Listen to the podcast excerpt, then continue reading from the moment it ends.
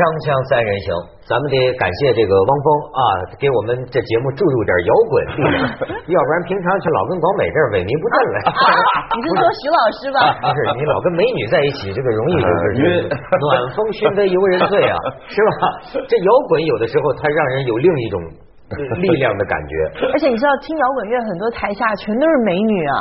我昨天查了一下那个 那个汪峰的粉丝们，全都是那种特别年轻的，我估计都是那种八零后、九零后的小女孩，每个都是那种嗯啊这样子的。所以你知道吗？当年我小的时候，公安局是把他们这种人当流氓的，啊你知道吗？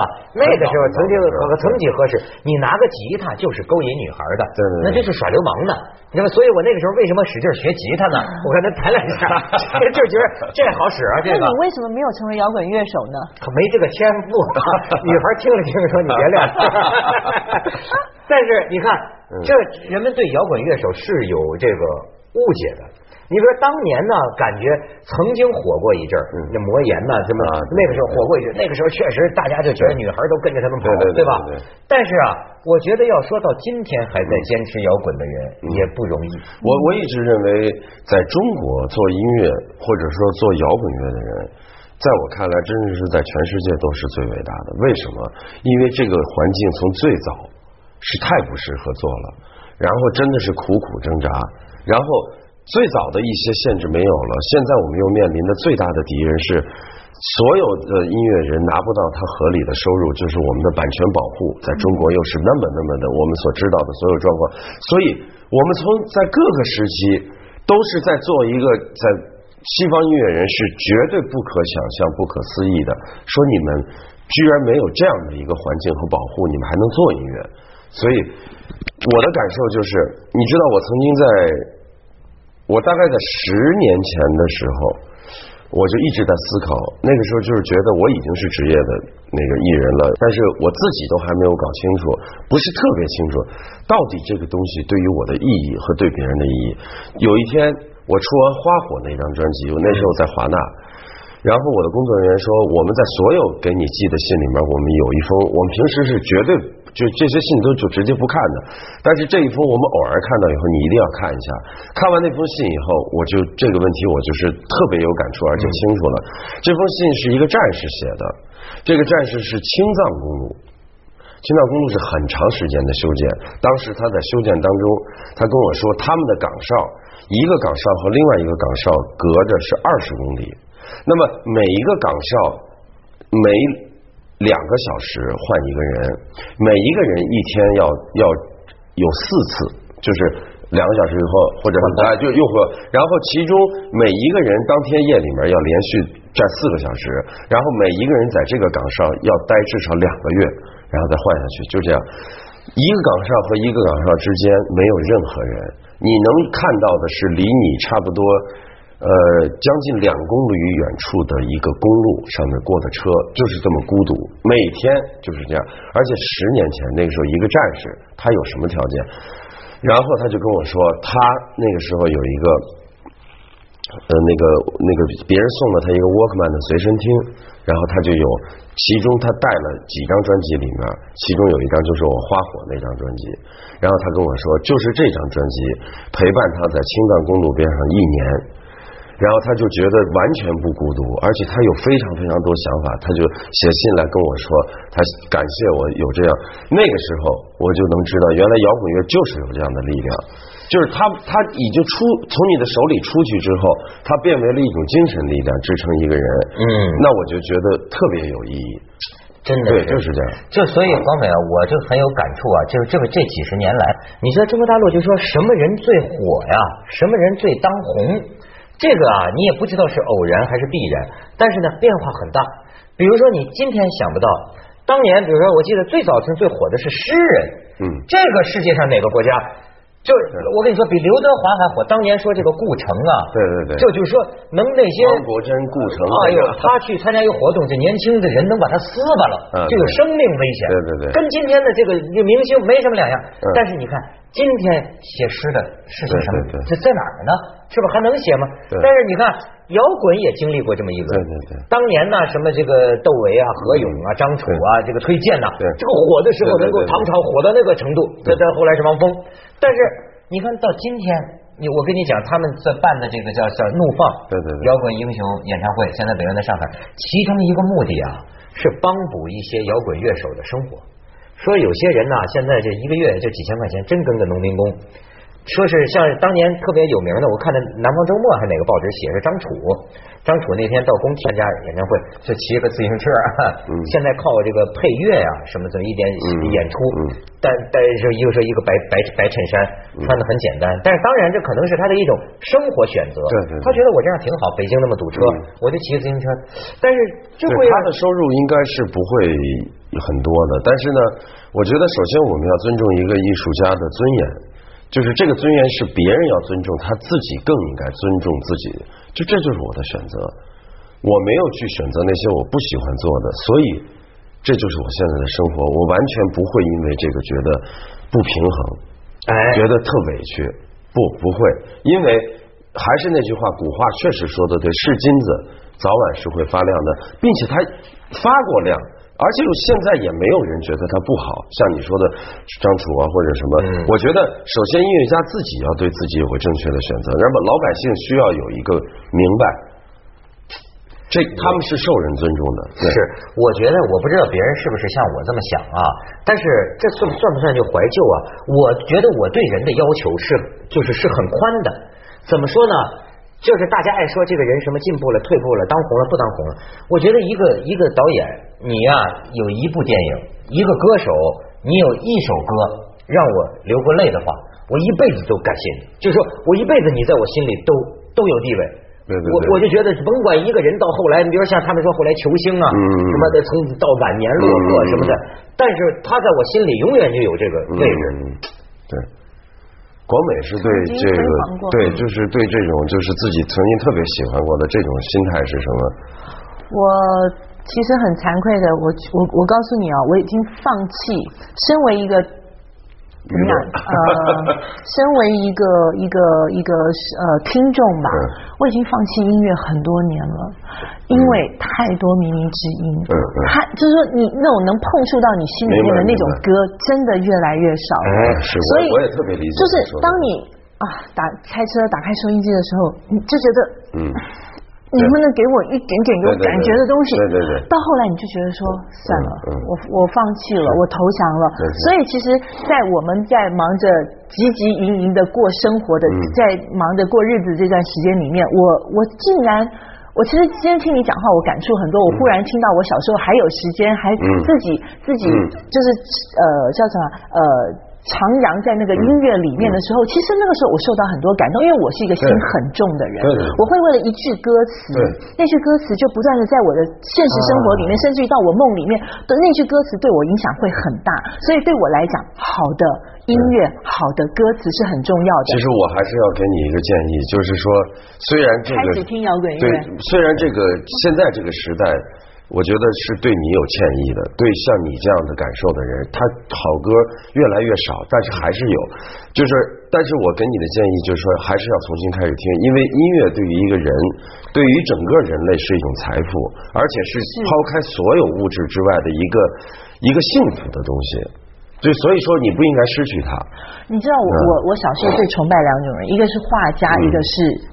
就是可以写音乐的人，为什么？因为我觉得画画跟音乐是两种最可以从表达人的那种情感的东西。刚才文涛也讲了，就是说乐手好像是那个叫什么什么东西，什么传感器，对传感器。对嗯所以呢，我就会觉得说，我我需要好的东西。等到我长大了之后，我那时候后来我我决定不听所谓的歌曲的时候，嗯我听什么？嗯我听一些所谓的那种嗯。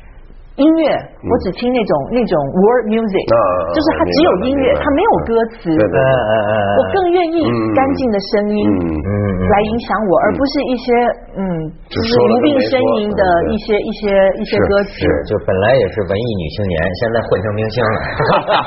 锵锵三人行，广告之后见。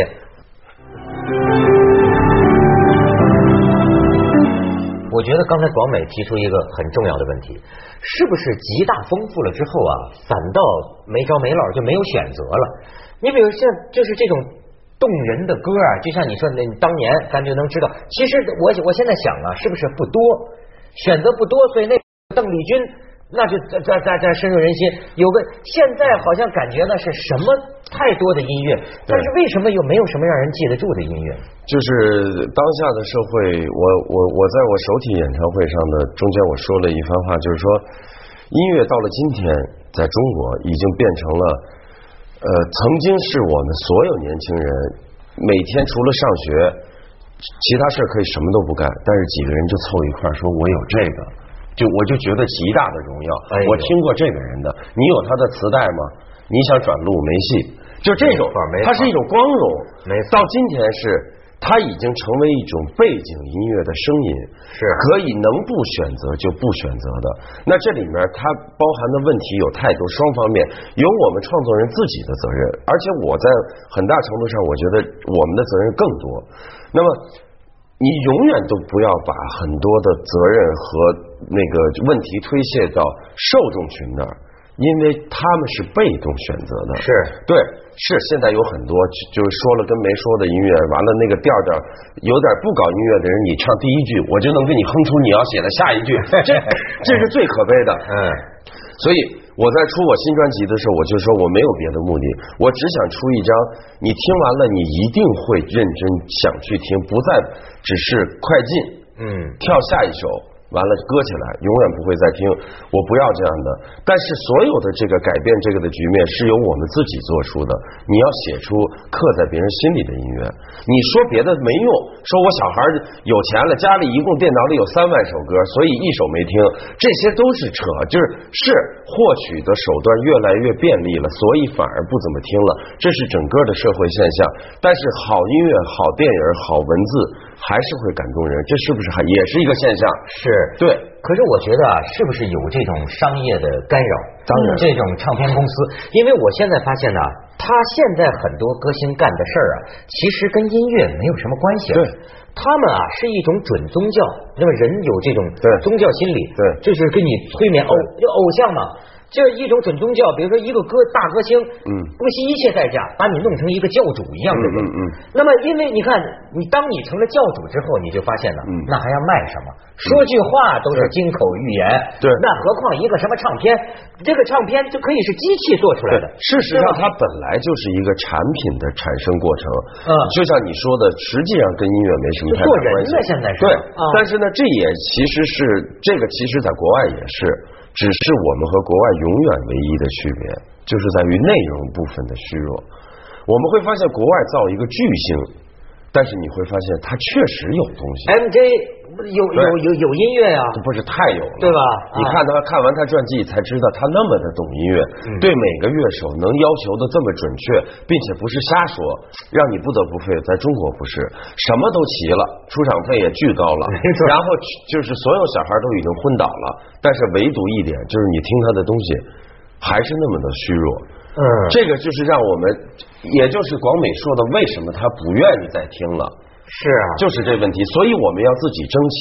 我就常常跟那些老大们，或者是跟我聊天的时候，我们就我就说别的都不说，我特佩服你的运作能力，能把这个弄成这样。但真的求你，有一天让老外佩服我们的是，除了这个，他的东西又好。东西怎刚？刚才文涛讲的这个商业运作的，我真的是特别有感觉，嗯因为我觉得现在我们华人吧，我我范围小一点，就是华人嗯的那个感官呢已经被宠坏了。对对对，就是说，在国外很多。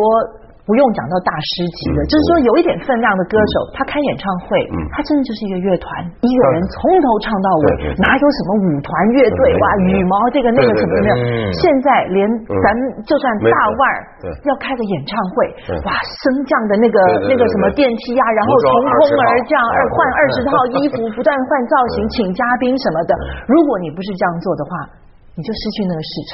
所以我就觉得，就看完这一轮那个这个这个这个这个耍完花枪之后，到底你留下什么？其实没有。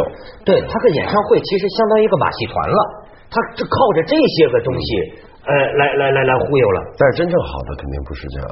对，就马当娜她也也有无数套服装麦当娜对，但是你会发现，我看他最近的演唱会，他其中有一个环节自己拿三种不同形式的吉他，这个环节就是他有弹唱，然后乐队，然后完全不是假的，中间一些过门，咱就说马当娜为着过门过门这三个 solo 练了仨月没问题，但是请你也弹出来行吗？你就会觉得他弹的当时那一刻，这就太自如了，这就是马当娜，就是星星。没错，这星星你要干什么事儿？大猩猩要干的事儿就是别人不能，但是我又希望你能做到的。对否则一句话，为什么我不站在这儿呢？我常常在卡拉 OK 里跟一些朋友说，就是我就是会比你唱的好，为什么？因为我是汪峰，你唱我的歌，你不是老想突破吗？但是我就告诉你，如果有一天你比我唱的好的时候，那个时候你应该站在台上。但是现在我们很多人都有这问题，经常身边的朋友一去，哎，这人唱太好了，这这是他完全不是这动静。那这个时候就有一个问题，为什么是艺人？为什么你一唱歌就给你二十万？没错，为什么？没错，没错，对吧？我我我经常在我自己特浮躁的时候，我就要这么提醒你，千万不要再这么着了，就是太你你你能自己看得起你自己，就赶紧努力吧。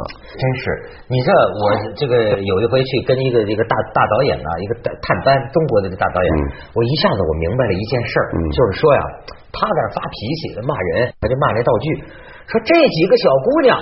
你怎么给他上扎啤呢？就是小姑娘不该喝这大扎啤嘛。然后这导演就在开骂，说为什么那么中国电影比人家好莱坞差一万年你都追不上？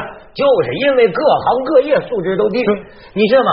后来我就明白了，所谓中国这个一个大导演嘛，是因为什么呢？他的综合素质较强，你知道吗？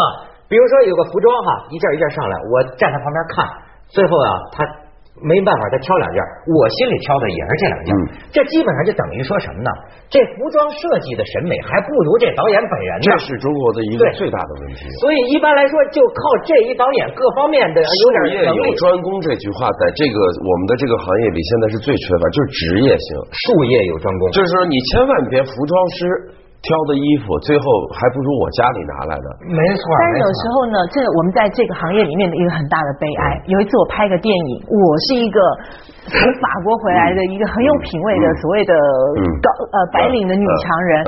我为了我开了一个红酒庄嗯，结果那时候我一去到那个场景之后呢，我们的道具老师拿了两啤酒杯。搁在那个那个，就是放一红酒瓶，然后放两两啤酒杯喝红酒用我？我看了我都傻眼了，我嗯我就说那个咱们是不是弄个什么醒酒器，然后拿两真的红酒杯对对对？道具老师说没有，这喝喝红酒这杯子行了。所以有的时候我我一开始我也冒很大的火，我也很想砸几场的感觉就后来我想。不对，这些道具可能一个月就一两千块钱的薪水，他可能真的从来没有到一个哪里哪里去喝过一杯红酒，所以我就觉得说不要苛求别人，嗯我就叫我就自己冲回家，然后拿两红酒杯，对对然后醒酒器来对搞定。对，所以啊，这就是这样啊，就是说你的很多挣快钱的太多了呀，老老实实说一辈子琢磨一件事儿。能把它做到专精，无人能比，这种人太少了。对对对咱们去一下广告，锵锵三人行，广告之后见。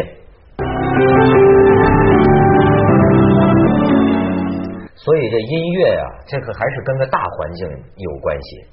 但是你觉得现在像是说还在坚持玩摇滚的，我听他们有些讲啊，真跟那个就是那个两个呃流流浪歌手唱你歌一样。也有些人说你连日这饭都吃不饱呢，嗯你现在折腾这个，你你有什么希望呢？你们当中是不是也有这种？我以前也是这样，虽然我家在北京，但是我借钱租房子，跟家里面实在不行了，再管我爸妈再借点钱，就是这样。但是你必须要告诉自己有一个非常具体的目标，就是我要成功。你要对自，你要有方法，呃，就是你要知道该怎么走这条路。我我的梦想。过去的梦想其实现在已经实现了，但是我现在有更大的梦想，就是我们做摇滚乐的要让它更强大，要让更多做摇滚摇滚乐的人有更多出色的作品，我们要互相帮助。做摇滚乐的人要有钱，非常重要。就是我们有了这个，才会有更多反馈给老百姓，给社会更好的作品。我们不能老一说就是这些人就是这样的。嗯嗯嗯。为什么？反正我不是这样，我要更好。但是我所有的更好，我最大的目的就是，确实就是我想让我自己能够有更多的便利条件。你给我做不了歌唱是吗？我自己拿钱做，我就在北京连搞五场，因为我有钱，我就是这样想。我我可以跟你这么说，我从小到大，如果想通过音乐，更是创作音乐赚钱，我认为是世界上脑袋进水最多的人，不可能的，不是不可能，就是就太荒谬了这种想法，费其心力。天天我操哭天抢地的掏心掏肺的写出那些感悟来，为的是去赚钱。这种人那神经病。我如果要这样想，我绝对会选择纯粹的商业经商去。我有这脑袋，但是没有必要。我如果要是做到这个，但是我要求自己成功，我要成为最成功的，我要成为最赚钱的。为什么不可以？因为我们就值这个钱。我从来不会像很多人说搞摇滚乐不要去。我不是要求商业，我的歌他是这样的。如果有很多人喜欢，包括很多我觉得我们受尊敬的那些音乐家，我们都应该希望他们去成功，祝福他们成功。有了他们。我们就像你刚才说的，这些极具职业性的好的艺术家，整个这行业才有希望。最终最终受惠的是谁？是老百姓，他们能经常在生活里听到好的歌。得让认真干活的人呐挣到钱，嗯是吧？现在你像中国各个单位，这个发起牢骚来，都是说最不干活的那个拿的最少，一个单位里最踏实干活，像我这样的拿的最少。